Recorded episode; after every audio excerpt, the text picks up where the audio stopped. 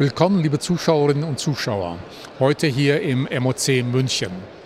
Der Fonds Finanz Makler Service veranstaltet hier zum 13. Mal die Münchner Makler- und Mehrfachagentenmesse.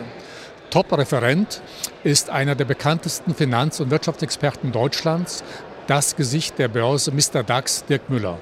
Und wir nutzen die Gelegenheit, mit ihm hier über sein aktuelles Buch, den Spiegel-Bestseller Machtbeben, die Welt vor der größten Wirtschaftskrise aller Zeiten zu sprechen.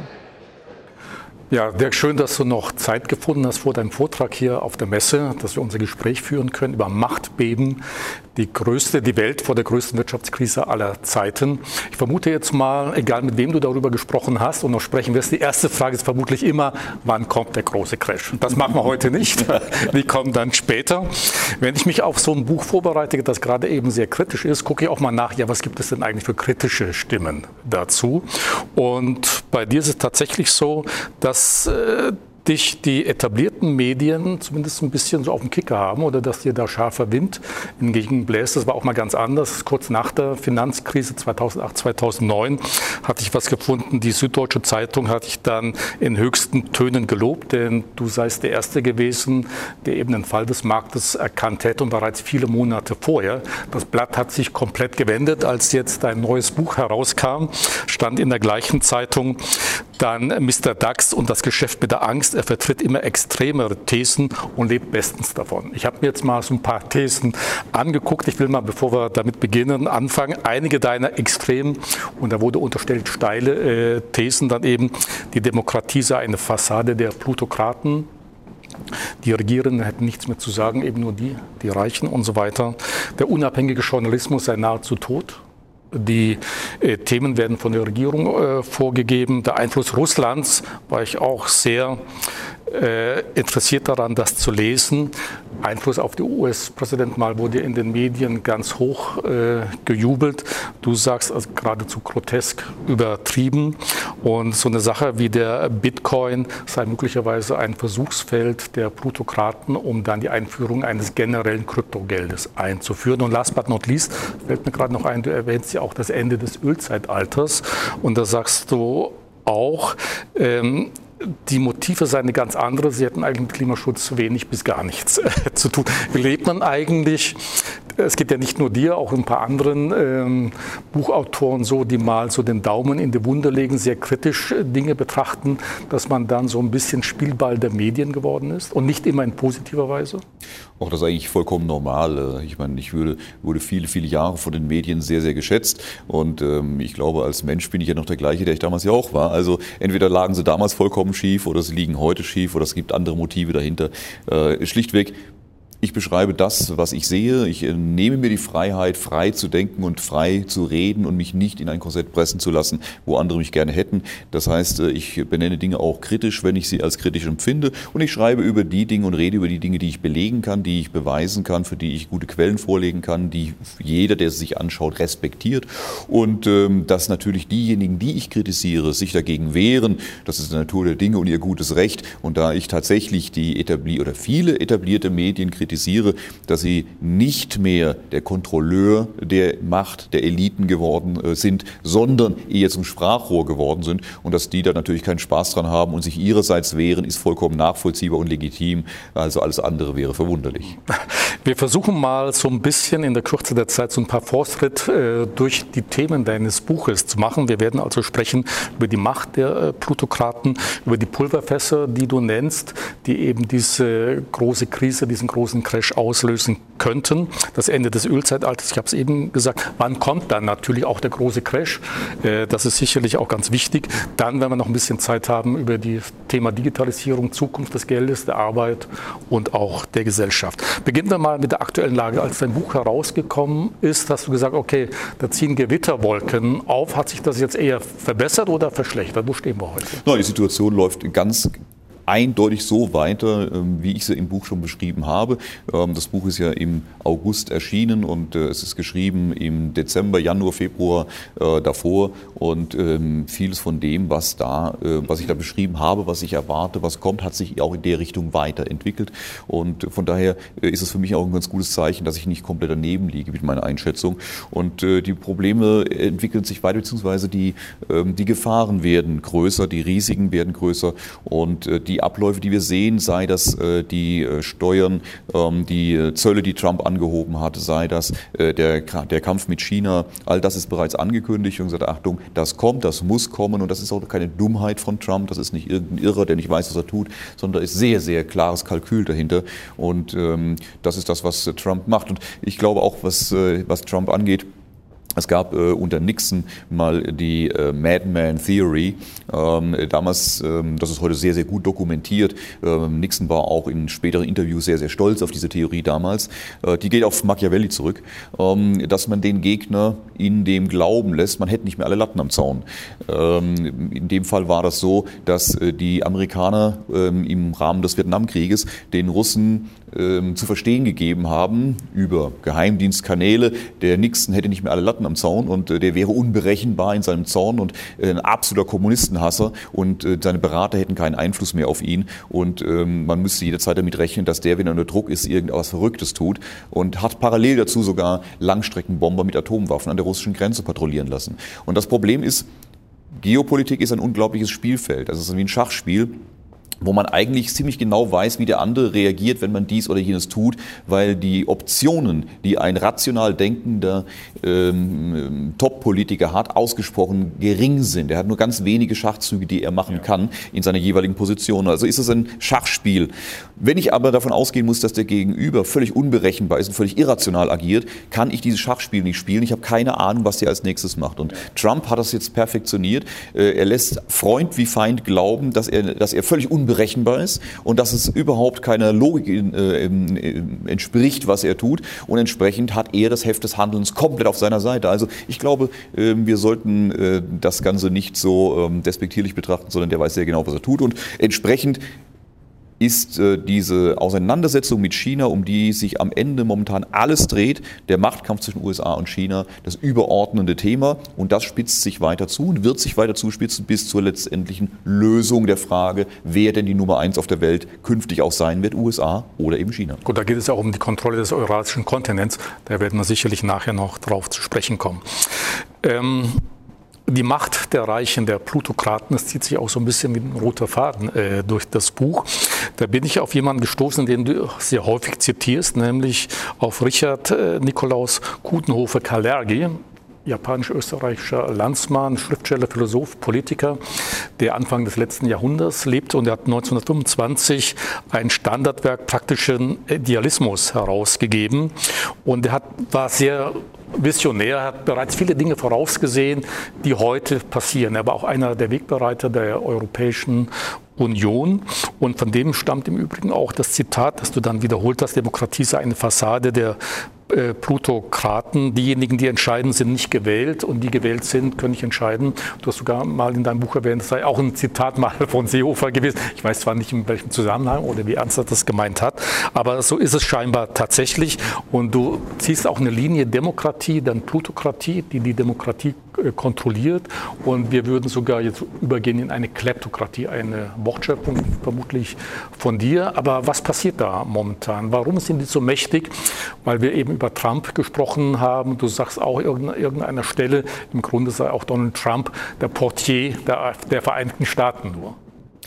Ja, das sind jetzt viele Fragen, die du da äh, zusammengeführt hast. Äh, tatsächlich äh, ist das gar nicht so eine abenteuerliche Frage, die dahinter steht, sondern eigentlich die ganz normale Selbstverständlichkeit. Ich glaube, niemand würde widersprechen, wenn ich sage, dass der Vorstandsvorsitzende von Siemens mehr Einfluss auf die deutsche Politik hat, als beispielsweise der Pförtner hier unten am Eingang ähm, dieses Kongresszentrums. Da würde ich sagen, ja, logisch. Ja, aber warum eigentlich? In einer Demokratie hat doch ein Mann eine Stimme und jede Stimme sollte gleichgewichtig sein. Also wenn der Chef von Siemens mehr Einfluss hat äh, auf die Politik, äh, warum ist das dann so? Und es ist etwas, was wir in allen Bereichen kennen. Natürlich, äh, wer Macht hat, wer Einfluss hat, im kleinen Dorf, äh, wer dort eine, eine große Firma mit vielen Arbeitsplätzen hat, äh, der hat mehr Einfluss auf den Gemeinderat als jemand, ähm, der auf Hartz IV ist. Und diese Leute mit sehr viel Einfluss sind auch gut untereinander vernetzt. Ähm, Im, im Dorf ist es dann eben im, im Golfverein oder äh, bei sonstigen Aktivitäten. Und äh, wenn man gemeinsame Themen hat, weiß man, wie man anrufen muss, und noch zwei, drei andere, die was zu klingeln haben, zusammenrufen um dann eben eine Entscheidung herbeizuführen, welches, ähm, welches äh, Bauland umgelegt wird oder andere Dinge mehr. Und das hat eben äh, einer, der auf Hartz IV ist, eben nicht. Also kurzum, es ist vollkommen normal, dass jemand, der über Geld und über Einfluss verfügt, auch den ausbaut und den nutzt zu seinen Gunsten. Und je höher man äh, in den Strukturen steigt, umso äh, organisierter ist das, umso professioneller wird das auch ähm, getan. Und ähm, meine Aussage ist einfach, dass diejenigen, die über sehr viel Geld und Macht Macht verfügen, sehr viel mehr Einfluss auf die politischen Gestaltungen haben, als das der einfache Bürger hat. Und ich weiß nicht, äh, wer da wirklich widersprechen möchte, äh, das wäre für mich nicht nachvollziehbar. Ich glaube, das ist das, was wir alltäglich auch erleben. Im Buch habe ich es auch an einigen Stellen äh, dokumentiert, wo es wissenschaftlich untersucht wurde von universitärer Seite, die über 20 Jahre die politischen Gesetzgebungen in den USA verfolgt haben und dabei festgestellt haben, dass äh, die, der Wille der Bevölkerung überhaupt keinen Einfluss auf die Gesetzgebung hat, sondern ausschließlich die Interessen der Eliten ins Gesetz gegossen werden oder eben auch nicht. Und darüber muss man sich erstmal im Klaren sein. Und ähm, die Situation, die wir haben, ist auch gar nicht die schlechteste. Und äh, du sagst richtig, Codenhove Kalergi hat das angekündigt. Er war einer der Gründungsväter der Europäischen Union. Äh, Helmut Kohl und Angela Merkel haben den Codenhove Kalergi Preis erhalten. Er selbst den ersten Karlspreis, den höchsten Orden der Europäischen Union. Also das ist nicht irgendwer. Und äh, der hat das sehr, sehr klar definiert. Er sagte, wir kommen aus einer Welt, in der der Adel dominiert hat ähm, über viele Jahrhunderte und das war auch gut und richtig mag man erstmal stutzen, aber seine Argumentationskette ist absolut äh, stringent. Er sagt, jemand, der in der damaligen Zeit in einem Adelshaus groß geworden ist und mitbekommen hat, ähm, wie schon der Vater und der Großvater Diplomatie gemacht haben, wie Diplomatie funktioniert, der die anderen handelnden Personen in anderen Königreichen äh, kannte, weiß, wer mit wem verheiratet ist oder sich auch selbst verheiratet, der hat viel eher die Möglichkeit, internationale Diplomatie zu machen, als jemand, der im, auf einem Bauernhof groß geworden ist, 20 Jahre auf dem Feld gearbeitet hat und dann sagt, ich übernehme mal den Staat. Äh, heute schmunzeln wir drüben, sagen, ja, ist ja logisch. Und heute sind wir laut Kodenhove Kalergi nochmal einer der Gründungsväter äh, an dem Punkt, dass man sagt, ähm, wir haben heute eine Herrschaft der Mächtigen, eben der Reichen und Einflussreichen. Ja. Und er sagt, das ist auch vollkommen in Ordnung, weil eben jemand, der es an die Spitze eines Weltkonzerns geschafft hat oder ein Unternehmen aufgebaut hat, äh, über ganz anderen Weitblick verfügt, äh, ganz andere Netzwerke der Information und des Austauschs verfügt und daher viel eher in der Lage ist, weitreichend eine Entscheidung für eine Gesellschaft zu treffen, als jemand, der sein Leben im Fußballstadion und vom Fernseher verbringt. Und da mag man sogar nicken zustimmen für den Moment und sagen, naja, ist ja was dran. Aber das ist genau das, was er sagt. Diese tatsächliche Herrschaft dieser Eliten, denen man einen größeren Weitblick zutraut, ist ja heute, er sagt, das ist nicht das Ideal, das ist nicht das Beste, aber es könnte schlimmer sein. Das ist okay. Die Masse würde das nicht akzeptieren, sagt Kodenhove. Deshalb haben wir dieser Plutokratie eine Scheindemokratie vorne angestellt, sodass die Leute das Gefühl haben, sie würden das mitentscheiden, was de facto nicht der Fall ist. Tatsächlich war es aber notwendig, eine Kontrollinstanz einzusetzen. Das heißt, wenn, das war nämlich das Problem im Adel, ähm, das Adelssystem hat lange Zeit sehr gut funktioniert. Solange der Adel noch den Bezug zum Volk hatte, solange da eine sehr enge Beziehung war. Der König ist äh, selbst in die Schlacht geritten, vor seinen Mann her. Äh, er, hatte sie, er musste eine Balance herstellen zwischen der Bevölkerung und, ähm, und dem Adel, weil die sie sonst aus der Burg gezogen hätten, wenn die es übertrieben haben, was ja durchaus immer wieder mal auch passierte. Also war eine Kontrollinstanz da als allerdings der Adel zu mächtig wurde im 18. Jahrhundert, zu große Armeen, zu selbstherrlich, zu weit abge, äh, abgezogen von der Bevölkerung. Wir denken an Schloss Sanssouci und so weiter, ja. französische Sonnenkönige. Äh, das war dann die Distanz zu groß, sodass die Bevölkerung dann auf die Barrikaden gegangen ist und haben das weggesprengt. Und heute hat man diese Plutokratie, mit Scheindemokratie eine Kontrollinstanz eingesetzt, parlamentarische Demokratie, aber vor allem die freien Medien. Marsch auf das Hambacher Schloss seinerzeit Da ging es um das Recht der freien Medien, weil die ganz, ganz wichtig waren für diese Entwicklung als Kontrollinstanz. Denn wenn in Politik oder Wirtschaft jemand über die Stränge geschlagen hat, äh, zu große Sauereien, zu große Egoismen an den Tag gelegt hat, gegen den, die Interessen der Bevölkerung, dann haben die Medien den Mob mobilisiert, haben über Wochen eine Kampagne gefahren, die Leute auf die Straße geholt, bis der Politiker zurückgetreten ist oder das Unternehmen äh, seine Politik geändert hat, andere Dinge mehr. Logischerweise haben natürlich diejenigen, die kontrolliert werden, kein Interesse an dieser Kontrolle, weil sie ja denken, Mensch, das stört und wir könnten machen das schon ganz okay, vertraut uns mal mehr. Also hat man sukzessive was vollkommen ein normaler Prozess ist, versucht, diese Kontrolle etwas loszuwerden. Hat die Medien oder viele Medien, man muss sehr, sehr genau unterscheiden, man hat viele Medien inzwischen auf die eigene Seite gezogen. Das funktioniert jetzt nicht aggressiv, wie ich kaufe dich und befehle dir, was du zu tun hast, sondern es funktioniert sehr, sehr äh, unterschwellig, indem man entsprechend Leute, die schon die eigene Denkweise hat, in Positionen bringt, die wiederum eigene Leute ein, Nachfolgende einstellen, die so ähnlich ticken wie man selbst, denen muss man nicht sagen, was sie tun sollen. Die sind davon überzeugt, dass es so ist, wie sie es sehen und schreiben. Und so entsteht auch in Redaktionen eine Gedankenblase, eine, eine eigene Welt, die gar nicht verstehen, warum die anderen sich so aufregen, äh, dass man das so sieht weil man sich gegenseitig darin bestätigt.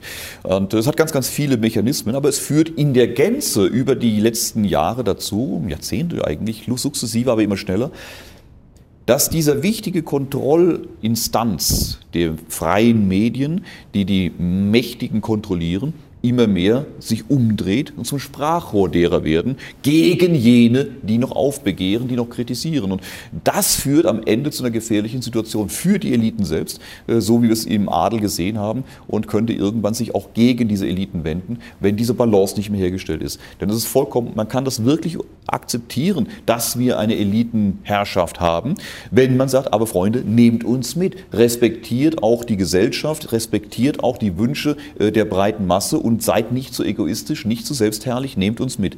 Wenn aber die Kontrolle nicht mehr da ist, wird man immer selbstherrlicher, immer egoistischer. Die Spaltung der Gesellschaft geht immer weiter auseinander und äh, die Gesellschaft selbst hat kaum eine Möglichkeit, äh, sich äh, dagegen zu verwehren, weil sie eben nicht, niemanden hat, der mit ihrer Stimme spricht. Die Gewerkschaften haben sich einmal zusammengeschlossen, haben die Menschen zusammengeschlossen gegen die Fabrikbesitzer in der Industrialisierung. Ohne den Zusammenschluss durch die Gewerkschaften wäre nie ein Gleichgewicht der Interessen zwischen Arbeitern und, äh, und Industrie möglich gewesen. Erst als man sie zusammengenommen hat, äh, waren sie in der Lage, für beide Seiten äh, gesundes Feld zu schaffen. Und das bräuchten wir heute ein bisschen wieder, ein bisschen mehr Stimme für die Gesellschaft, für die Bürger, sodass zwischen äh, also der Elite und der Gesellschaft eine gesunde ja. Balance entsteht. Mhm. Ähm, kommen wir mal zu deinen Pulverfässern, die du äh, erwähnst, die Grund sein könnten, um eben diese große Krise, den Crash auslösen zu können. An welche Pulverfässer denkst du da? Gut, Syrien-Konflikt sicherlich Nahosten, äh, ganz klar. Aber du nennst äh, ganz insbesondere eben auch die Flüchtlinge oder Völkerwanderung, äh, wie du es hier nennst. Warum wird das so ein großes Pulverfass werden? Das sind eigentlich äh, nur eher Randerscheinungen. Die große, der große Gefahrenherd ist tatsächlich äh, der Konflikt zwischen USA und China um die Position 1 auf der Welt. Und äh, alles andere sind untergeordnete Probleme, die aber damit natürlich im Zusammenhang stehen, wenn es zum Tragen kommt. Also kommt es zu einer großen wirtschaftlichen Krise, dann werden diese äh, Gefahren, die, du eben benannt hast, durchaus äh, zum Problem. Wir, kommen, wir haben diesen Migrationsdruck nun mal nach Europa oder auch in andere Bereiche der Welt und das wird anhalten. Wir werden diese man kann es nicht anders mehr als Völkerwanderung bezeichnen, werden zunehmen. Wir werden eine größere Dynamik in den Gesellschaften haben. Und äh, das hat Vorteile, das hat Nachteile, es hat Risiken. Tatsächlich haben wir jetzt einen großen Migrationsdruck äh, nach Europa hinein von Leuten, die erstmal am Arbeitsmarkt kaum unterzubringen sind, ähm, die Ansprüche haben. Und das ist absolut nachvollziehbar.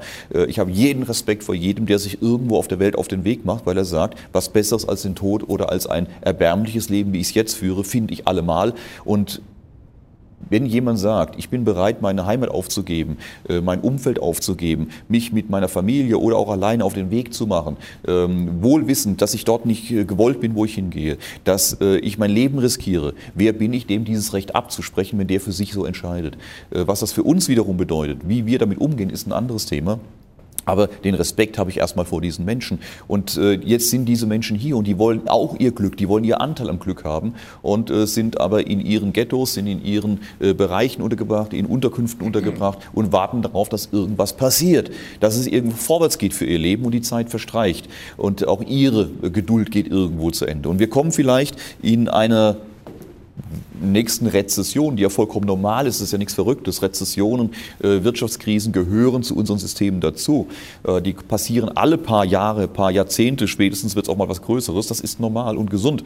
Aber äh, wenn wir sehen, welchen Druck wir im Moment schon auf der Straße haben, durch die Unzufriedenheit der Bürger durch den zusätzlichen Migrationsdruck, können wir uns vorstellen, wenn wir die nächste Rezession bekommen, wenn wir über Kurzarbeit reden, über Entlassungen, äh, dass der Sündenbock sehr schnell gefunden wird und dass wir dann über durchaus äh, äh, größere Spannungen noch in der Gesellschaft sprechen. Welche Ausmaße die annimmt, ob das dann so wie in Frankreich ist, wo wir momentan diese gewalttätigen Ausschreitungen haben, oder ob das einfach nur Demonstrationen sind oder was auch immer, das wissen wir nicht, aber wir müssen davon ausgehen, dass den Migrations- oder den überhaupt diesen gesellschaftlichen Druck, den wir momentan spüren, der durch die wirtschaftliche starke Entwicklung der letzten Jahre durchaus auch gedämpft wird, dass der mit einer wirtschaftlichen Umkehr äh, durchaus beschleunigt ja. Ist das vielleicht auch einer der Gründe, warum nicht wirklich offen über diese Völkerwanderung gesprochen wird? Der von uns eben erwähnte Kudenhofe Kalerge sagte ja auch äh, damals schon, der Mensch der fernen Zukunft wird Mischling sein. Das ist zwar noch sehr weit äh, entfernt gesehen, aber wir kommen der Zeit immer näher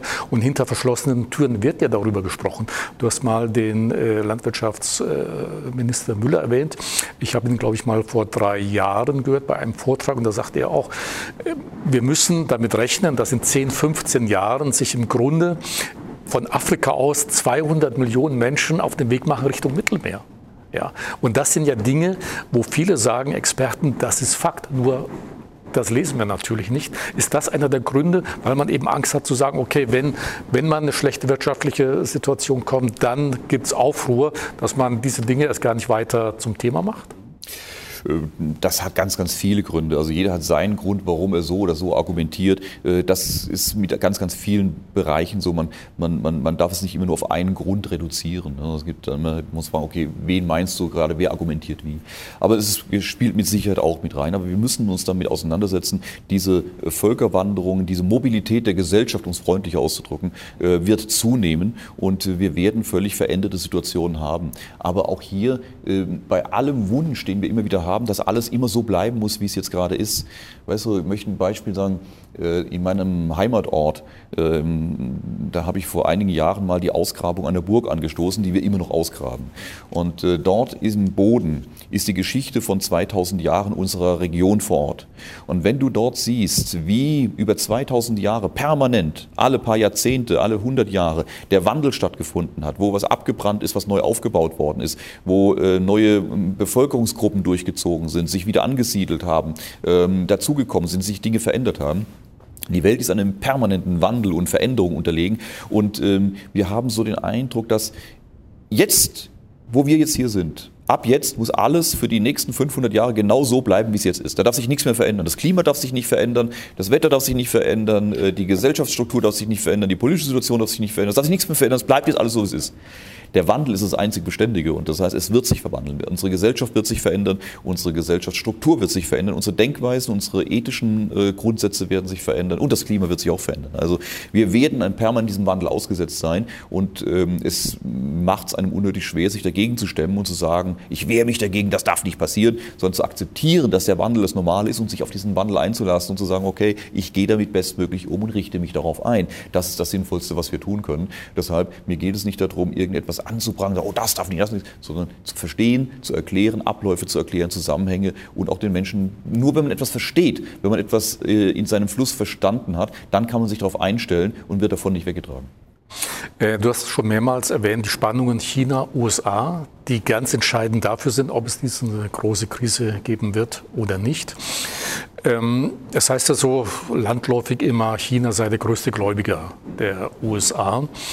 Und, aber du schreibst in deinem Buch, was ich auch nicht in dieser Klarheit so wusste. Es mag zwar so sein, ist wahrscheinlich auch so, es sind die größten Gläubiger und selbst wenn die das Geld mal zurückfordern, die USA können die pleite gehen. Warum nicht? Es sei denn, sie wollen es selbst, ja. aber das ist nicht ja. realistisch. Tatsächlich, äh, die USA, es war ähm, äh, Alan Greenspan, der wurde mal gefragt, ob denn US-Staatsanleihen überhaupt noch sicher wären, um dort zu investieren. Und er sagte, die Frage stellt sich überhaupt nicht, weil wir verfügen über eine Druckerpresse und wir können jederzeit jede beliebige Geldmenge drucken, die wir brauchen, um unsere Schulden zu bezahlen. Die Frage stellt sich nicht. Das heißt, wenn der chinesische Staat, der chinesische Präsident morgen auf die Idee käme, aus Ärger über die Vereinigten Staaten äh, in Washington zu landen, seine 1,3 Billionen Dollar Staatsanleihen, die er möglicherweise noch hat, auf den Tisch zu legen, sagen, ich möchte mein Geld zurück, äh, dann würde der Finanzminister kurz bei der Notenbank anrufen, sagen, Freunde, äh, ich habe hier ein bisschen Ware reinbekommen. Die sagen, kommt gleich, nehmen sich einen Kaffee, schmeißen die Druckerpresse virtuell an, überreichen 1,3 Billionen frisch gedruckte US-Dollar, wünschen guten Heimflug und nehmen diese Anleihen aufs Buch der amerikanischen Notenbank, das Fed. Ähm, die haben schon 4,5 Billionen US-Dollar auf dem Buch in den letzten Jahren auf ihr Buch genommen und dafür frische Dollar gedruckt in die Märkte gebracht. Ob die nochmal die 1,3 Billionen der Chinesen dazu nehmen würden, das kümmert keinen, außer dass der Dollar etwas entwertet, was aber nicht das Problem der Vereinigten Staaten wäre. So, also das wäre eine, die Chinesen haben kein Druckmittel diesbezüglich auf die USA, ganz im Gegenteil. Und das ist der Vorteil, den fast nur die USA haben. Sie sind eines der wenigen Länder der Welt, die ausschließlich in ihrer eigenen Währung verschuldet sind. Anderen gelingt das nicht. Die Schwellenländer von Türkei über Venezuela bis hin zu China äh, haben sehr wohl US-Dollar-Schulden und über die können sie nicht verfügen, die können sie nicht erzeugen und das macht sie so sehr abhängig. Auch in Europa ging das ja nicht. Italien, Spanien, die Schulden haben, zurückzahlen geht nur in Euro. Absolut. Aber äh, dem gehört nicht die EZB dann natürlich. Aber was passiert da genau momentan zwischen USA und China, was das so brisant macht? Es ist eigentlich ein vollkommen klarer Ablauf. Die USA sind seit fast 100 Jahren die dominierende Weltmacht Nummer eins und der große Hegemon auf dieser Erde. 80 Prozent der Güter laufen über die Weltmeere und äh, die USA ist der einzige Staat der Welt, der diese Weltmeere beherrscht. Ähm, nahezu alle Flugzeugträger, bis auf ein oder zwei Ausnahmen, gehören den USA. Und äh, sie beherrschen die Weltmeere. Sie sind der unbestrittene Hegemon, der entscheidet, was auf der Welt passiert. Darüber sind wir uns relativ einig. Jetzt kommt ein neuer, nämlich China, die erklärtermaßen die USA ablösen möchten und wir sind uns eigentlich auch in den Medien, in der politischen Diskussion relativ einig, dass es China innerhalb der nächsten 15 bis 20 Jahre äh, spätestens äh, soweit sein wird, dass China die USA wirtschaftlich, politisch und damit auch machtpolitisch abgelöst haben werden. Und das nehmen wir einfach so hin. Aber gehen wir davon aus, dass die USA das nicht hinnehmen, dass die nicht sagen, hm, haben wir 100 Jahre Spaß gehabt, jetzt dürfen die Chinesen auch mal, ist ja nur fair, sondern die werden sich sagen, wir würden es gerne noch ein bisschen weitermachen. Und sie haben auch allen Grund dazu, äh, das zu tun, denn Wer Weltmacht Nummer eins ist und das bleiben möchte, der muss alles in seiner Macht Stehende tun, um diese Macht zu erhalten und zu erweitern, weil ständig andere da sind, die ihm das gerne abnehmen würden, diese Macht. Und äh, das ist etwas vollkommen Normales. Seit Anbeginn von Weltreichen, von Byzanz bis was ich wohin, war das nie anders. Und das ist heute genau das gleiche Spiel wieder. Ähm, Während man aber so viel Macht ausübt, um die Macht zu erhalten, macht man natürlich auch viele Dinge, äh, viele Sauereien, wo man immer wieder abwägen muss, kann ich das noch verantworten mit meinen Werten, aber die anderen spielen auch nicht mit Samthandschuhen, also ich muss das tun. Und deshalb sind oftmals Dinge, die man den Amerikanern vorwirft, auch ich vorwerfe, wo ich sage, Freunde, das geht zu weit. Aus amerikanischer Sicht sagen sich, wir spielen auf Sieg, nicht auf Unentschieden. Wir müssen das tun, weil sonst äh, kommen wir in die Defensive. Und eins ist klar, für Amerika geht es nicht um Platz 1, Platz 2. Denn sie haben sich in den letzten 100 Jahren so viele Feinde auf der Welt gemacht durch ihre Machtposition, dass wenn sie auf Platz 2 rutschen und ein anderer ihnen über ist, ganz, ganz viele kommen und eine Rechnung offen haben, die sie jetzt gerne begleichen würden. Das heißt, für Amerika geht es um alles oder nichts. Und in der Vergangenheit ich hatte schon über die alten Weltreiche gesprochen, ausnahmslos, wann immer ein großer Hegemon seiner Zeit von einer Nummer zwei attackiert wurde oder abgelöst werden sollte, in Gefahr stand abzulösen, gab es zwischen diesen beiden einen Krieg. Und äh, das war ausnahmslos der Fall. Wir können uns, uns sollten uns auch nicht vorstellen, äh, dass es zu einer militärischen Auseinandersetzung zwischen zwei Atommächten äh, wie USA und China kommt. Über Russland sprechen wir hier nur noch am Rande tatsächlich, wie uns auffällt. sondern zwischen USA und China, sondern es gibt heute andere Möglichkeiten, das zu tun, und das auf wirtschaftlicher Ebene. Das heißt, die USA sind gut beraten daran, China den Stecker zu ziehen, wirtschaftlich, bevor es eines Tages zum militärischen Schlagabtausch kommt. Und äh, das ist genau das, was die USA momentan tun. Und wissen Sie, du weißt, du, weißt du, viele wünschen sich, dass die Chinesen den Amerikanern endlich mal zeigen, wo es lang geht und freuen sich, dass China so aufsteigt und dass China den Amerikanern äh, das Heft aus der Hand nimmt. Bei aller Kritik, die ich an Amerika oftmals äußere, das ist aber nicht anti-amerikanisch, sondern ganz im Gegenteil. Ich, ich habe früher unheimlich an Country Music gehört, meine Hochzeitsreise war mit einer Harley durch die USA, also äh, ich bin ein ganz, ganz großer Fan dieser Kultur und äh, dieser Lebensweise.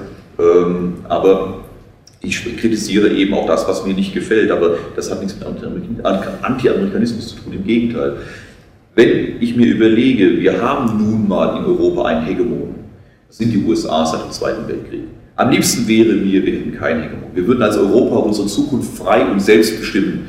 Ich glaube, wir haben die Möglichkeit dazu. Wir sind eine der ältesten äh, Kulturen überhaupt und haben uns sehr, sehr weiß und sehr lange entwickelt. Und ich glaube, wir können unsere, unsere Zukunft selbst in die Hand nehmen und für andere ein Beispiel sein, ohne Schwert und ohne äh, siebte, sechste Flotte, sondern wirklich mit gutem Beispiel und einer guten äh, Gesellschaft.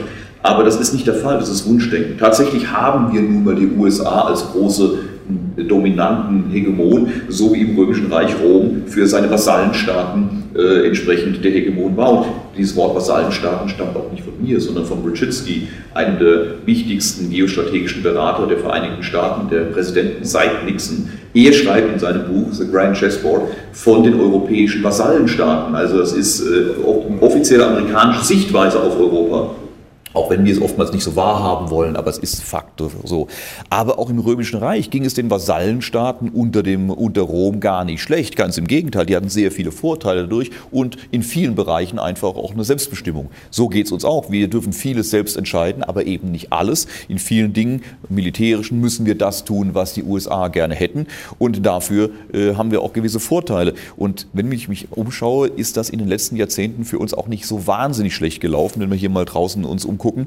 Und wenn ich mich entscheiden muss, wenn ich schon einen, einen Hegemon haben muss und wir es nicht selbst sind, dann sind mir die Amerikaner alle mal lieber als ein russischer Hegemon, ein chinesischer oder ein arabischer Hegemon.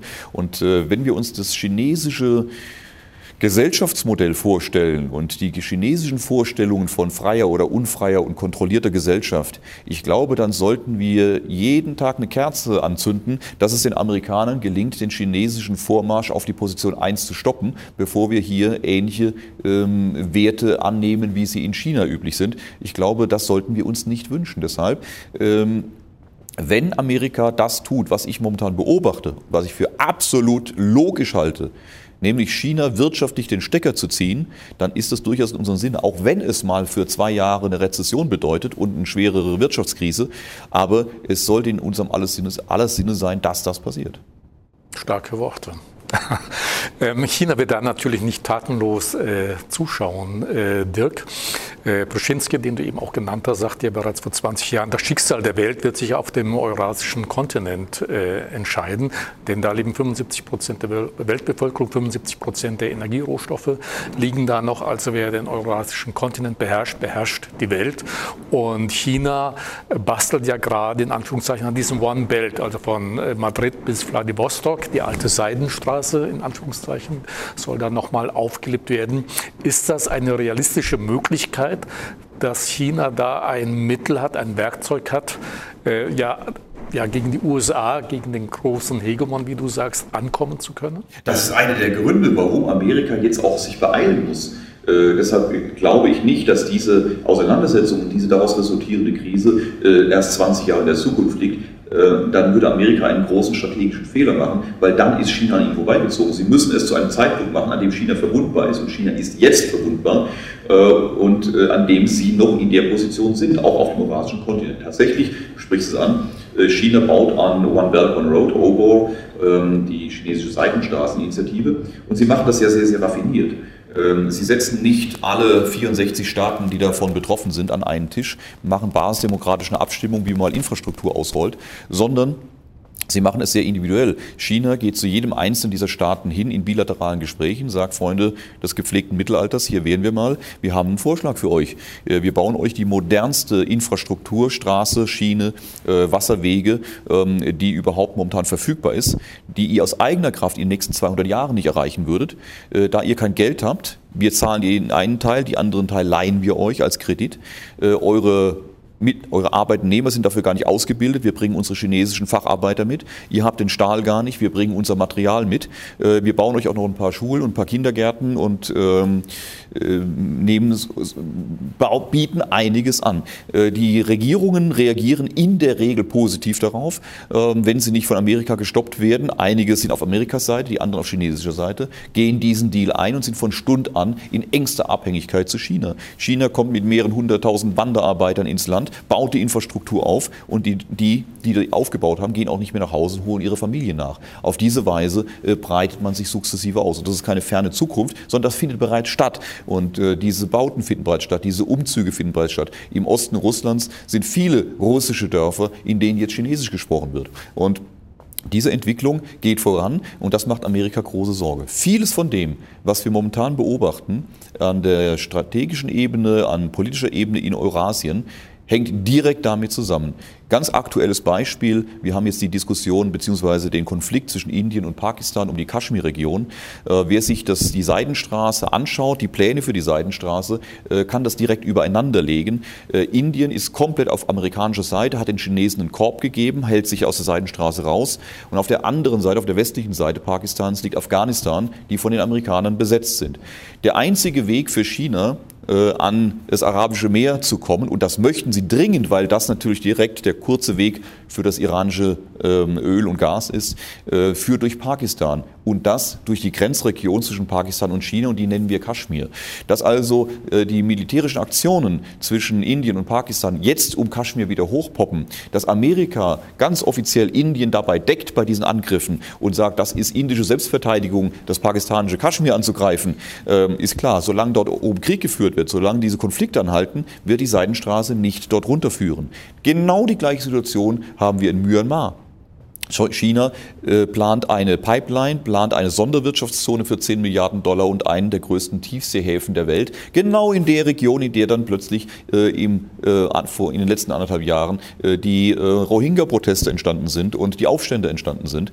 Also das ist sehr, sehr über, übereinander zu legen. Das heißt, China versucht, den eurasischen Kontinent aufzurollen, Amerika versucht genau das zu verhindern. Dieser Wettkampf läuft weiter. China ist dabei sehr, sehr erfolgreich, wird perspektivisch auch erfolgreich bleiben bleiben.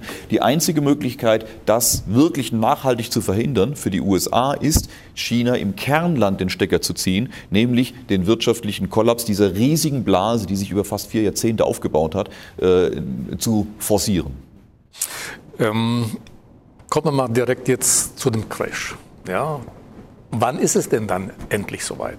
Das kann dir am Ende niemand Wobei sagen. endlich muss man jetzt nicht sagen, ist nur bezogen äh, auf den großen äh, Leitfaden.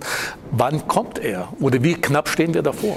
Nach meiner Einschätzung hat das bereits begonnen. Das ist nichts, was, was äh, innerhalb von zwei Monaten passiert. Oh, jetzt ist Crash. Äh, das sind dann die, das sind dann, dann die Momente, wo die Börsen richtig zusammen, also richtig äh, nach unten gehen. Das, oh, jetzt wird es plötzlich, einem plötzlich klar. Es findet ja die ganze Zeit schon statt, diese Abläufe, die ich gerade beschreibe.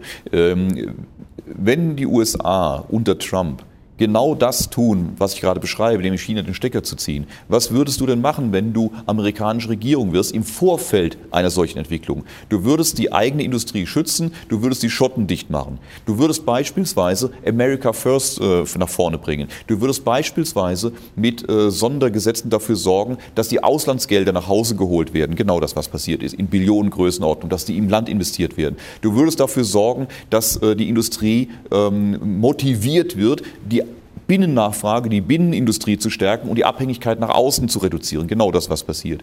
Und du würdest im Zweifel auch noch die Steuern für die Unternehmen senken, damit die äh, für so eine Krise gewappnet sind. Und dann würdest du auch noch, wenn's, äh, wenn du es dann auslösen möchtest, auch einen Zollkrieg gegen deinen Erzfeind hochziehen, nämlich äh, das, was wir momentan mit China sehen. Und Genau das, was Amerika momentan mit China macht, haben sie schon einmal getan in den 80er Jahren, Ende der 80er Jahre mit Japan. Gleiche Situation, auch damals hieß es, Japan äh, übernimmt die Weltmacht von Amerika. Ähm, die zehn größten Banken der Welt waren japanische Banken und so weiter und so weiter. Und was hat Amerika gemacht? Sie haben lange Zeit davon profitiert, so von dem Aufstieg Japans, von den billigen Arbeitskräften etc., haben das mitgenommen. Erst als es gefährlich wurde, hat man ihnen Stecker gezogen, wie indem man ihnen unlautere Handelspraktiken vorgeworfen hat, die Zölle hochgezogen hat und die Blase, die in Japan bis dahin entstanden war, vor allem im Immobiliensektor, zum Platzen gebracht hat, während man die eigene Industrie geschützt hat. Hat damals funktioniert und genau der gleiche Ablauf, Ablauf findet momentan in China statt. Dort eine unglaubliche Immobilienblase. 75 Prozent des Geldes des chinesischen Mittelstandes liegen in chinesischen Immobilien. Die haben Leerstände von über 60 Millionen Wohneinheiten, ähm, wie kein anderes Land der Welt. Eine unglaubliche Immobilienblase, wie wir es aus Spanien kannten oder eben seinerzeit aus Japan kannten und äh, nur in ganz anderen Dimensionen in der Größenordnung. Und ähm, jetzt äh, führt man diesen Handelskrieg gegen China, siehe Huawei, siehe Handelszölle. Und das ist nicht halb so verrückt, wie es uns dargestellt wird. Es ist vollkommen logische, stringente, geostrategische Politik der Vereinigten Staaten. Und ähm, wer das nicht nachvollziehen kann, ähm, das muss sich ein bisschen tiefer eingraben. Es ist absolut logisch. Gut, du sprichst ja von der größten Wirtschaftskrise aller Zeiten.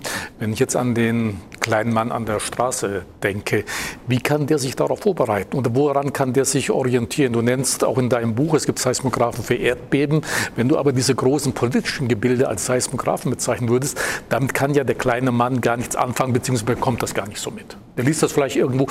Also woran kann der sich orientieren, zu sagen, Mensch, hoppla, da passiert gerade was, muss ich aufpassen. Wenn er diese Zusammenhänge kennt, und ich habe es im Buch, habe ich sie im Detail ja beschrieben, wie das zusammenhängt, dann wird es plötzlich sehr, sehr klar. Und das ist kein Hexenwerk. Plötzlich kannst du direkt sehen, du kannst direkt die, neu, die Meldungen aus den Zeitungen direkt darüber drüber legen. Wenn du äh, den Zusammenhang kennst über der chinesischen Seidenstraße und du die Landkarte hast und du hörst von dem Kaschmir-Konflikt, dann reicht ein Blick und zu sehen, okay, aha, Guck mal, das stört ja genau diese Linie. Oder wenn du jetzt in den Zeitungen die letzten Tage siehst, dass Italien als erstes G7-Land äh, ganz offiziell das chinesische Seidenstraßenprojekt unterstützen will, dann kann ich jetzt schon abwarten, was in den nächsten Monaten äh, an Meldungen zur, zur, italienischen Wirtschaft und äh, Bankenstruktur kommt und äh, wie die Ratingagenturen auf Italien reagieren werden und andere Dinge mehr. Und man wird es in Zusammenhang bringen können. Ähm, wenn wir das, den Zusammenhang kennen zwischen der amerikanischen Seite und äh, den chinesischen äh, Plänen, dann wird man die weiteren Entwicklungen um Zollanhebungen eben aus diesem Blickwinkel beobachten können. Wenn wir die, Welt, die Meldungen aus China, dass die Immobilienpreise fallen, ähm, dass die Autoabsätze fallen, wird man auch in unseren Zeitungen lesen und kann es dann einordnen. Es ist dann gar kein Hexenwerk mehr zu sehen, äh, wo spitzt sich was zu wann, an welchem Moment sich das dann auf die Börsen gerade auswirkt oder nicht, ähm, das ist wieder ein ganz anderes Thema, weil die Börsen, ähm, gerade was die Aktienkurse kurzfristig angeht, äh, ganz anderen Mechanismen ausgesetzt sind. Die können auch mal monatelang in die andere Richtung gehen, nach oben ähm, und dann wieder einbrechen, wie wir es letztes Jahr gesehen haben. Äh, verrückte Bewegungen aus dem Nichts heraus. Diese Märkte sind heute sehr, sehr äh, manipuliert, sind sehr, sehr dem großen Kapital ausgeliefert. Das ist nicht die Masse der Kleinanleger, die die Märkte bewegen, sondern sind wenige große Firmen mit ihren Billionen Anlegergeldern, die entscheiden, ob es hoch oder runter geht. Und äh, je nachdem, was die gerade brauchen, passiert auch für eine gewisse Zeit. Die können nicht alles manipulieren, die können nicht die können nicht langfristig die Aktien oder die, die, die Werte von Unternehmen manipulieren. Das geht über einen gewissen Zeitraum, es geht über Wochen oder Monate, aber nicht über viele, viele Jahre. Deshalb der Anleger sollte sich langfristig auf viele Jahre an guten Unternehmen orientieren und nicht versuchen, äh, diese Börsen hier verstehen zu wollen, was für einen Haken die gerade in den nächsten Stunden wieder schlagen. Ist das auch die Art und Weise, wie ich mich davor schützen kann, dass ich mich eher an den Großen orientiere? Das dann? absolut. Vor allem, man darf es aber auch nicht äh, zu ähm, äh, fatalistisch sehen. Wenn ich sage, die größte Wirtschaftskrise aller Zeiten, dann heißt das nicht unbedingt, dass wir hier Situationen haben wie 1929, 30, äh, wo die Leute hungern durch die Straßen gezogen sind, um Gottes Willen, sondern äh, schlichtweg in ihrer schieren Dimension. Denn 1929, 30 und in allen Wirtschaftskrisen, die wir in den letzten 100, 150 Jahren gesehen haben oder auch davor, waren es regional beschränkte Krisen. Äh, wir hatten keine Globalisierung. Wenn also in Amerika oder Europa Wirtschaftskrise war, war in Asien Boom oder umgekehrt. Das hatte kaum was miteinander zu tun und äh, hatte wenig Einfluss aufeinander. Im Gegenteil, der Boom in Asien hat dann beispielsweise wieder ähm, in Europa Unterstützung gebracht oder umgekehrt. Asienkrise hat uns kaum beschäftigt in den 90er Jahren. Da hatte der Boom im Westen äh, die Asiaten wieder mit hochgezogen und so weiter. Das hat sich ausgeglichen. Heute in einer vollkommen globalisierten Welt, wo wir aufs engste zwischen China, USA, Europa wirtschaftlich verzahnt sind, würde ein äh, Zusammenbruch des chinesischen Immobilienmarktes oder der chinesischen Wirtschaft äh, sofort dramatische Konsequenzen auf alle anderen Teile der Welt haben. Und deshalb sage ich, es ist zum ersten Mal dass eine solche Wirtschaftskrise, Weltwirtschaftskrise, wirklich weltweit gleichzeitig um den ganzen Globus zieht und deshalb die größte aller Zeiten. Das heißt nicht unbedingt, dass die Auswirkungen hier vor Ort die größten sein müssen, sondern wir kommen damit klar. Es wird Situationen geben, wir werden wieder äh, eine Kurzarbeit haben, wir werden wieder äh, Situationen haben, wo wir über Entlassungen sprechen, wo Dinge sich verändern, manch vielleicht auch heftiger, als es 2008 war. Damit muss man durchaus rechnen. Aber die Welt geht nicht unter, um Gottes Willen, die dreht sich weiter. Und nach diesem Schlagabtausch, nach nachdem die Chinesen auf ihren Platz verwiesen wurden, ich will es mal so sagen. Also wer sagt, das amerikanische Zeitalter endet, ähm, das gehe ich nicht mit die Argumente kann man gerne austauschen, also da bin ich nicht dogmatisch, wer das sagt. Ich hatte auch gute Argumente dafür, ich glaube es nicht. Ich glaube, das amerikanische Zeitalter hat gerade erst richtig begonnen. Äh, die werden noch, noch viele, viele Jahrzehnte ähm, die Welt dominieren, aber sie werden jetzt China erstmal auf den Platz verweisen müssen, um das auch weitermachen zu können. Und wenn das geschehen ist, das ist in ein, zwei Jahren Wirtschaftsentwicklung durch, dreht die Welt sich weiter und auch Eurasien wird zusammenwachsen. Die Seidenstraße kommt. Aber sie kommt vielleicht nicht von Ost nach West von China, sondern sie kommt vielleicht von USA Westen Richtung Osten. Also das kommt. Wir müssen jetzt durch diese Krise durch, durch diesen Schlagabtausch der beiden Supermächte. Äh, in dieser Phase wird auch sehr, sehr viel bereinigt werden können in anderen geostrategischen Punkten der Welt, an denen es Krisen gibt, an denen man Interessen hat, die man in dieser Phase bereinigen kann. Auch Europa kann sich im Rahmen oder infolge einer solchen größeren Wirtschaftskrise unter Umständen vollkommen neu entfalten, neu entwickeln. Vielleicht Europa, so wie wir es heute kennen als Europäische Union, war nur möglich infolge des Zweiten Weltkriegs, des Horrors des Zweiten Weltkriegs. Da war in einem kurzen Zeitfenster die europäischen Staaten bereit, ihre Egoismen zurückzustellen und sich zu der Europäischen Union über die Montanunion etc. zusammenzuführen. Heute sind wieder sehr viele Egoismen der einzelnen Staaten da, sodass ein stärkeres Zusammengehen Europas sehr, sehr blockiert ist durch diese nationalen Egoismen. Wir brauchen nicht unbedingt Krieg, aber man kann sich durchaus vorstellen, dass nach einer neuen Wirtschaftskrise, vielleicht stärkeren Ausmaßes, die auch in Deutschland für große Vermögensverluste sorgt, wenn wir äh, sehen, wie es der Automobilindustrie geht, wie es unseren Banken geht und anderen mehr, können wir uns vorstellen, wie es denen nach der nächsten Wirtschaftskrise geht. Vielleicht sind dann nach einer neuen großen Wirtschaftskrise die europäischen Staaten an dem Punkt zu sagen, so Freunde, äh, jetzt haben wir alle ein Problem, lasst uns noch enger zusammenrücken. Vielleicht ist der nächste Schritt der Europäischen Union in der Folge einer solchen Wirtschaftskrise möglich. Ob das jeder will, ob das äh, ihm zum, bei den Zuschauern der eine will, der andere sagt, um Gottes Willen und so weiter, die Diskussionen müssen wir führen und die werden auch geführt und zwar heftig geführt. Aber äh, es ist alles im Fluss und ich kann mir durchaus vorstellen, dass eine solche Wirtschaftskrise, wenn sie heftiger ausfällt, in der Welt, auch in Europa, vieles in Bewegung bringt, vieles verändert und auch ganz neue äh, Wege ermöglicht. Wenn wir über die Konsequenzen dieser möglichen Wirtschaftskrise äh, sprechen, muss man sicherlich auch einen kleinen Bogen schlagen zur Zukunft der Arbeit, zur Zukunft unserer Gesellschaft. Großes Stichwort Digitalisierung. Wir sind uns sicherlich einig, in 20, 25 Jahren wird ein Großteil der Arbeitsplätze vernichtet äh, sein. Man spricht nur nicht so offen äh, darüber. Dann wird sicherlich, was du auch in deinem Buch ansprichst, das sogenannte Grundeinkommen eine große Rolle spielen. Viele aus dem Silicon Valley befürworten das, auch deutsche Unternehmer befürworten das. Du nennst eine beeindruckende Zahl in deinem Buch. Würden alle 80 Millionen Bundesbürger ein Grundeinkommen von 1500 Euro bekommen, sind das 1440 äh, Milliarden Euro. Dagegen stellst du dann über 900 Milliarden Euro Sozialausgaben und der Rest sei im Grunde durch besondere Steuern oder Subventionsabbau oder Ähnliches zu erreichen. Also du bist auch ein Befürworter des Grundeinkommens, weil es im Grunde auch gar nicht anders mehr geht? Absolut. Das Grundeinkommen wird kommen, da bin ich recht überzeugt von. Die Alternative wäre, du sagst es zu Recht, wir werden für viele Menschen keinen Job mehr haben. Es wird neue Jobs geben. Wir werden in Bereichen Jobs äh, schaffen, die wir bisher nicht kannten. Das war schon immer so, wenn sich Technologien verändert haben. Der Unterschied heute zu früheren äh, Zeiten der technologischen Wandels äh, sind, dass es heute in einer unglaublichen Geschwindigkeit geht.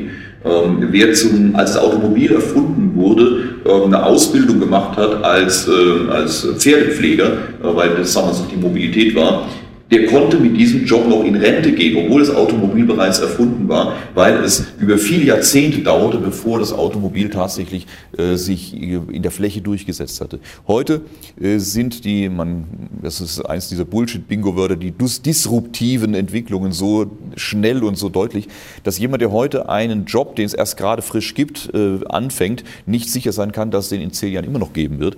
Und es gibt kaum einen Job, außer vielleicht handwerkliche, äh, die sich sicher sein können, von dieser Digitalisierung nicht erfasst zu werden oder vielleicht sogar überflüssig zu werden. Und niemand kann wirklich sicher sein, wo das zuschlagen wird.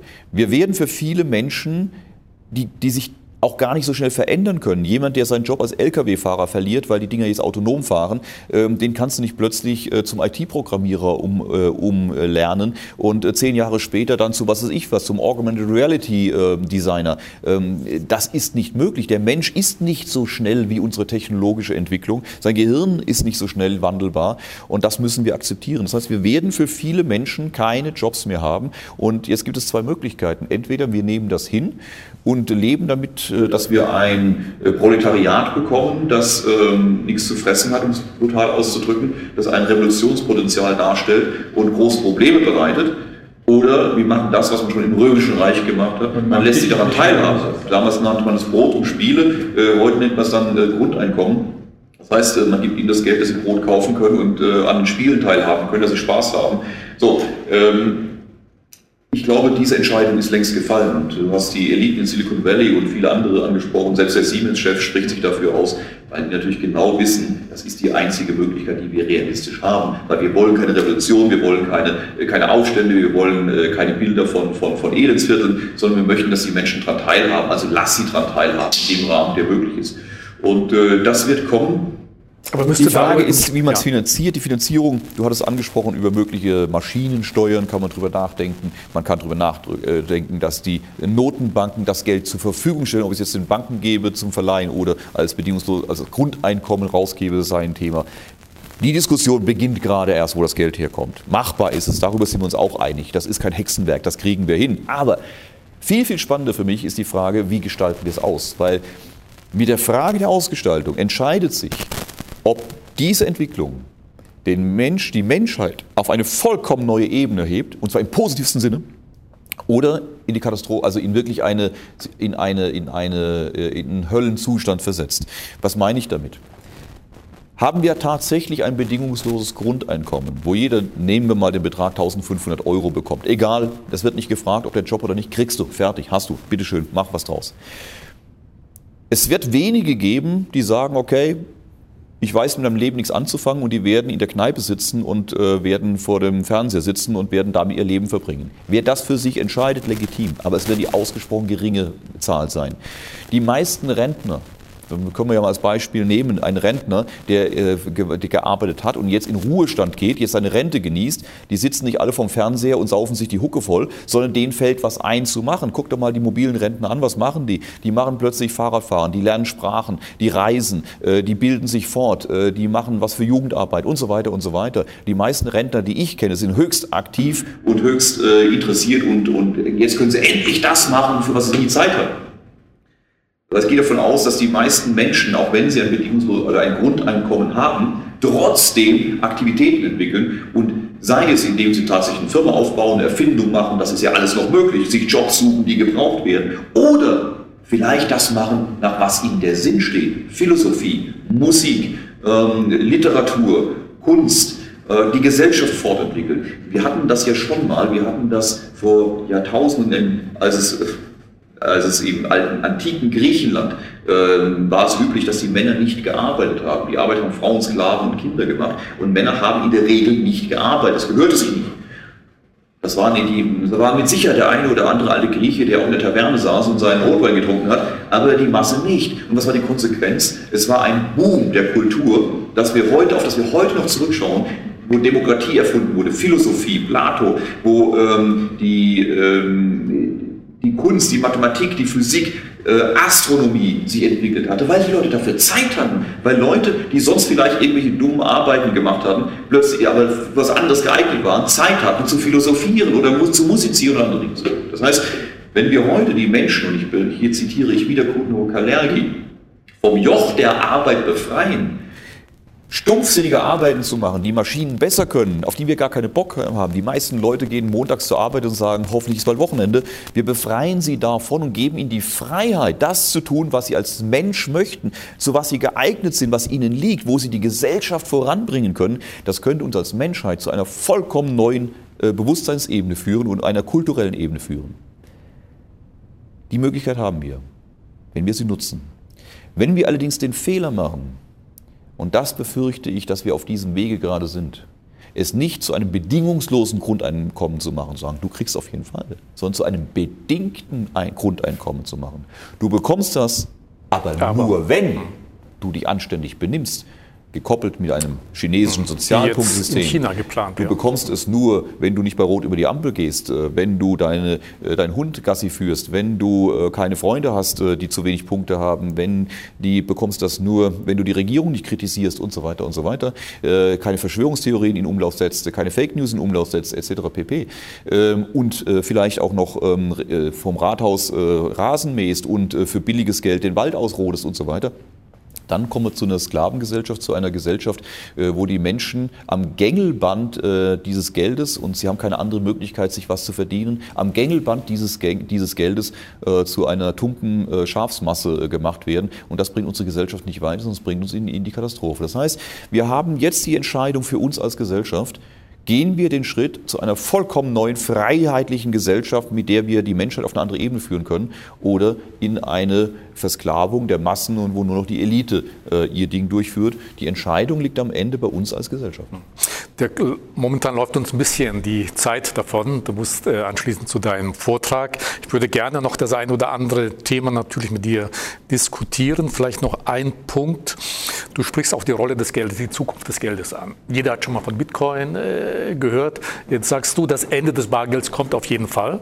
Und du sagst sogar auch, beim Bitcoin vermutest du, dass es eigentlich ein Versuchsmodell wäre der Plutokraten, um die breite Masse auf Kryptogeld vorzubereiten? Ja, also ich sage, was, was den Bitcoin angeht, äh, ich beschreibe das als eine Option. Also bei, bei vielen Themen gehe ich hin und sage, hier habe ich die Belege, hier habe ich die Beweise, hier, äh, das sind die Fakten und das bringen wir im Zusammenhang miteinander. Guckt es euch an. Äh, bei dem Thema Bitcoin, was du ansprichst, das ist eine These, die ich aber auch, auch so benenne, wo ich sage, Achtung, das ist so ein Gedankenmodell, das muss so nicht sein, aber es ist für mich, ich gehe nach Wahrscheinlichkeiten, nach Abschätzungen, nach Abwägungen. Es, für mich gibt es nicht richtig oder falsch, für mich gibt es immer nur Wahrscheinlichkeiten. Was halte ich für mehr oder weniger weniger wahrscheinlich. Und äh, das halte ich tatsächlich für eine höhere Wahrscheinlichkeit, aber ich kann nicht sagen, das ist definitiv so. Aber tatsächlich halte ich die Geschichte, die offizielle Geschichte, dass irgendein Asiat, den keiner zu Gesicht bekommen hat, dessen Name äh, überall rumgereicht wird, äh, in einem Hinterzimmer heimlich mal eine Währung zusammengeschraubt hat, gleich mit einem ganzen, mit einem ganzen Blockchain-Technologie hinten dran, ähm, das mal ebenso in die Welt hinausdrückt, ohne dass ihn jemand gesehen hat und damit die Welt revolutioniert. Und ein paar Jahre später äh, die Weltfinanzmärkte, Notenbanken und äh, Großbanken äh, plötzlich entdecken, oh, was ist denn das? Das ist mir ganz überrascht. Die Geschichte ist so albern oder so naiv, die hätten die Gebrüder Grimm sich nicht getraut, ihre Märchenbücher zu schreiben. Geld und die Herrschaft über Währungen und über Geld ist wichtiger und einflussreicher als die Herrschaft über Armeen. Und ähm, dass die Zentralbanken, äh, unsere Finanzsysteme, wie wir sie heute kennen, äh, dieses Geldsystem einfach diese, diese Macht über das Geld äh, mal eben aus der Hand geben, damit ein paar Studenten anonym mit einer freiheitlichen Währung, Bitcoin anonym die Banken ablösen. So sehr ich die Studenten bzw. die Kryptojünger verstehen kann, diesen Wunsch, endlich sich von diesem Joch der Banken zu befreien. Ich kann es ja nachvollziehen, aber es ist schlichtweg naiv anzunehmen. Und äh, ich glaube eher, sie sind am Ende der Steigbügelhalter äh, für das, was danach kommt. Wir werden künftig mit digitaler Währung bezahlen. Die Frage stellt sich für mich gar nicht. Selbstverständlich kommt das. Das Bargeld wird aus unserer Gesellschaft verschwinden. Alle großen Gruppierungen haben ein Interesse daran, die Banken, äh, die Industrie, die Unternehmen, die Geheimdienste, die äh, Staaten haben ein Interesse daran, die Regierungen. Die einzigen, die daran keins haben sollten, sind wir Bürger, weil Bargeld ist geprägte Freiheit. äh, die Freiheit, anonym einzukaufen, zu kaufen, was ich will, wie jeder andere auch, ohne dass man mir Güter vorenthält, weil ich es bin ist ein freiheitliches Gut. Und wenn wir nur noch über digitales Geld verfügen und äh, gehe davon aus, wenn wir künftig über Kryptowährung oder digitales Geld sprechen, wird das keine anonyme Währung sein, sondern es wird direkt mit dir verbunden sein. Und man wird genau protokollieren können, von deinem ersten Lutscher bis zum Sargnagel, wann du was gekauft hast. Und man wird verhindern können, dass du künftig etwas kaufst, was, wir nicht, was man nicht möchte. Ähm, wenn ich kein Bargeld mehr habe, sondern nur noch digitales Geld, das mit mir auch in Zusammenhang gebracht werden kann, sei es über ein bedingungsloses Grundeinkommen oder anderes, dann ist es möglich zu sagen, mein Freund, äh, du bist jetzt ein Problem geworden, äh, du kaufst mal mal keine Zugtickets mehr, wir, wir, schränken deinen Radius ein, du darfst keine Zugtickets, keine Flugtickets mehr kaufen und nur noch 10 Liter Benzin im Monat und äh, mit einem Knopfdruck war es das. Deine Reisetätigkeit ist eingeschränkt und jetzt können wir Leute, die rauchen oder äh, ähnliche Dinge machen, denen kann gesagt werden, okay, jetzt kannst du keine Zigaretten mehr kaufen oder ähnliches oder Zuckerkranke oder ähnliches. Und wir, wir denken heute, ach, das wird doch nie vorkommen. Aber wenn wir uns mal die letzten 100 Jahre zurückschauen, wie viele Regierungen wir in Deutschland hatten, und das waren nicht immer nur demokratische, wie wir wissen, wie schnell sich Dinge ändern können, wissen wir wirklich, dass die nächsten 50, 100, 200 Jahre wir eine demokratische, wie auch immer ausgestaltete demokratische Regierung haben, wo wir uns mit freier Meinungsäußerung bewegen können, wo keine Einflussnahme stattfindet. Wir sehen in der Türkei, wie schnell sowas geht. Äh, so, jetzt nehmen wir an, wir haben nur noch dieses digitale Geld und wir haben eine totalitäre Regierung, die sagt, du Opposition, Knopfdruck und du kaufst dir nicht mal mehr ein Brötchen, nicht mal mehr einen Kugelschreiber. Du bist aus dem Leben raus. Du kannst im Wald äh, Beeren sammeln, das war's. Du kannst am Leben nicht mehr teilnehmen, du kannst dir nicht mal was zu essen kaufen. Und äh, Abschaffung von Bargeld, sehr, sehr gefährliche Geschichte. Äh, Dirk, jetzt wollen wir nicht gleich 100, 200 Jahre in die Zukunft äh, schauen. Zwei Fragen noch zum Schluss. Deutschland im Jahre 2025, 2030, wo schätzt du, wo stehen wir dann? Also aufs Jahr 2030 gerechnet, ich meine, das sind jetzt, das sind ja wirklich noch elf Jahre hin, äh, ist unglaublich schwer abzuschätzen. Es passiert so vieles. Wer äh, sagt, er weiß, was in, zwei, was in zehn Jahren sein wird, ähm, da kann man Überlegungen anstellen, man kann rumspinnen, aber wissen kann das niemand. Und ich glaube, dass wir uns extrem weiterentwickeln. Das, das ist glauben, das ist, das ist logisch. Die technologischen Entwicklungen gehen dramatisch weiter. Wir werden über Technologien verfügen, über die wir uns heute gar nicht vorstellen können. Darauf darf man sich freuen. Ich möchte davor warnen, die Zukunft zu negativ zu sehen. Was ich tue, das musst du an der Börse, du darfst nicht zu optimistisch, nicht zu pessimistisch, du musst realistisch sein. Ich bin ein unglaublich optimistischer Mensch. Ich freue mich auf diese Zukunft. Ich möchte sie mitgestalten, ich möchte sie erleben und ich möchte möglichst lange leben. Ich hab, bin neidisch auf die Kinder, die noch viel länger leben und noch viel mehr von diesen Wundern sehen, die auf uns zukommen. Aber es ist wie immer im Leben und in der Menschheit. Es geht immer zwei Schritte vor, einen zurück. Wir machen auch immer erstmal Fehler, die uns Probleme bereiten, die wir hinterher wieder lösen. Und wir werden als Menschheit uns immer weiterentwickeln. Wir werden zu einer wunderbaren Gesellschaft kommen, die wirklich auch die Bedürfnisse der Masse einnehmen. Aber es wird eben ihm auch die Rückschritte geben. Und äh, du musst auf diese Rückschritte vorbereitet sein. Du musst sie, du musst sie anprangern. Du musst sagen, Achtung, Freunde, da entwickelt sich was falsch, damit es eben nicht dazu kommt. Deshalb freuen auf die Zukunft, aber ihm auch mitgestalten und mitkritisieren, damit es auch in die richtige Richtung geht. Ich habe in deinem Buch einen Satz entdeckt, der so ein bisschen ja, utopisch möglicherweise klingt, ob da Hoffnung mitschwingt. Und zwar hast du da geschrieben, leider sind wir noch weit entfernt von dem Punkt, an dem die besten, weisesten und integersten Persönlichkeiten das Schicksal der Gemeinschaft im Sinne der Gemeinschaft entscheiden. Wird es jemals so weit kommen? Ich gehe davon aus, dass Punkt Auch das ist wieder Kotenhove Kalergi. Das ist seine Vision und die ich durchaus teile. Ich glaube, dass wir die jetzige Regierungsform äh, durchaus noch viele, viele Jahrzehnte haben werden und dass wir irgendwann in ferner Zukunft, wann immer das sein wird, äh, das mag Jahrhunderte sein, eine Gesellschaft haben. Also wir werden keine Basisdemokratie haben, da wir Einzelne äh, möchte sich mit seinen Themen beschäftigen und nicht mit allen äh, internationalen und großen Themen der, der Weltgesellschaft, sondern sich mit seinen Problemen. Aber jemand muss sich auch um das große Ganze kümmern. Und es gibt keinen äh, Kaninchenzüchterverein, der basisdemokratisch passiert. Da gibt es immer einen Vorstand, der erstmal vorentscheidet, der großen Richtungen vorgibt. Und so wird das in allen zukünftigen Jahrhunderten auch so sein. Aber idealerweise das, was ich in dem Buch beschrieben habe und was Kalergi beschreibt, wird es irgendwann keine Herrschaft der Plutokraten, der Reichsten sein, sondern eine Herrschaft der Besten, wo aus der Masse der, des, der Bevölkerung die integersten ausgewählt werden, die klügsten, die integersten, die anständigsten, die moralisch gefestigsten, die dann gemeinsam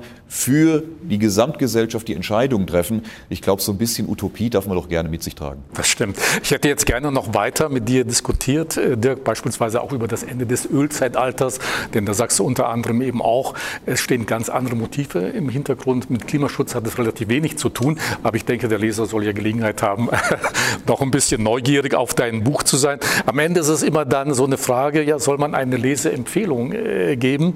Gerade dann, äh, wenn man so ein Interview mit dir führt. Und ich hatte eingangs mit einer Kritik begonnen möchte auch mit einer Kritik in Anführungszeichen enden, denn ich habe einen Rezensenten gefunden, der äh, für sich sagt, okay, das sei eine kritische Rezension auf dein Buch hingewiesen und der hat gesagt, dein Buch. Es ist eine Einführung für absolut Uninformierte in die Hintergründe der Welt- und Finanzpolitik und soll die Verstrickungen und Probleme beleuchten. Jetzt muss ich von mir sagen, ich denke, ich bin nicht so ganz ungebildet, aber ich kenne vieles von dem, was du in dem Buch geschrieben hast, einfach noch nicht. Also insofern ist eigentlich diese Kritik das beste Argument dafür und die beste Buchempfehlung und es sollte insofern auch wirklich zur Pflichtlektüre werden. Herzlichen Dank, äh, Dirk, und vielleicht können wir demnächst mal, ich hoffe noch vor der nächsten Wirtschaftskrise, das nächste Gespräch führen. Herzlichen Dank. Sehr, sehr gerne. Herzlichen Dank dir. Liebe Zuschauer, mehr zu meinem Talkgast heute, zu Dirk Müller und zum Buch wie gewohnt auf unserer Website dwc-digital.com. Danke Ihnen.